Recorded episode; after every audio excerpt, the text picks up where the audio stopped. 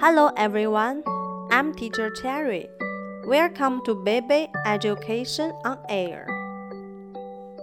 Hello everyone, I'm Lois. Hello, I'm Sunny. Hello, Sunny and Louis. Do you remember the story, The Ant and the Dove, that I told you last time? Yes, we do. Do you like that story? Yes. Let's act out the story, okay? Okay. You can choose that characters by yourself. Okay. Have you chosen a role yet? I want to be the ant. I want to be the dove. Okay, are you ready? We're ready. An ant is walking by the river.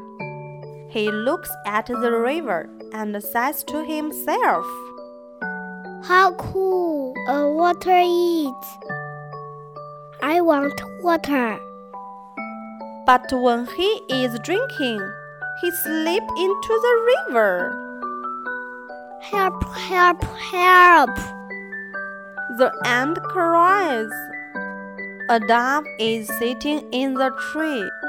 She hears him and throws him a leaf. Be quick. Get down to leaf. The wind blows the leaf to the bank, and the ant is saved. Thank you, Don.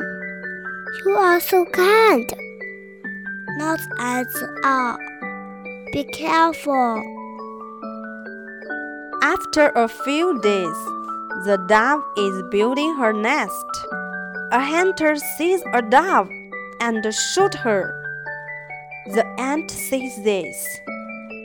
He runs quickly to bite the man's leg. Ouch, ouch! The man feels pained and drops his gun. The dove hears and fly away. So the hunter picks up his gun and left. The dove comes to her nest again. Thank you, my friend. You did a good job. It's time to say goodbye. See you next time. Bye bye. bye, -bye. See you next time.